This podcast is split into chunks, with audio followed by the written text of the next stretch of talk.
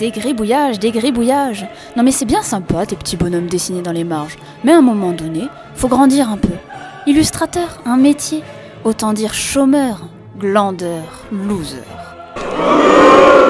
Pourtant, bizarrement, on voit se développer les salons de l'édition, les, festiv- les festivals de lecture jeunesse, les prix de la BD, les expositions et même les interviews de ces experts du coup de patte. Les petits Mickey temps sont-ils à jeter aux oubliettes? Peut-on imaginer un monde sans dessin et sans images illustrées? À l'heure du clic généralisé, des fake news, des scoops jetables, des photos retouchées et standardisées, comment discerner le vrai du faux? Dans les pages de la presse fleurissent toujours des petits et grands chefs-d'œuvre bien réels.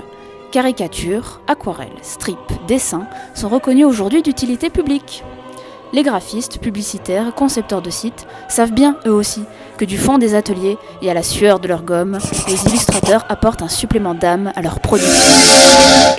Les valeurs d'imagination, de curiosité, de créativité ont plus que jamais la côte au cœur de nos sociétés froidement technologiques, car elles offrent à nos regards un supplément de vie et de beauté.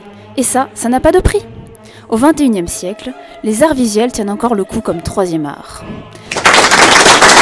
Illustrateurs et leurs petits trésors d'inventivité apportent de la poésie et un vent de légèreté dont notre monde et sa triste actualité manquent cruellement. Alors ouvrez grand vos esprits, à vos albums, illuminons le quotidien, à vos crayons de toutes les couleurs, dessinons le visage du bonheur.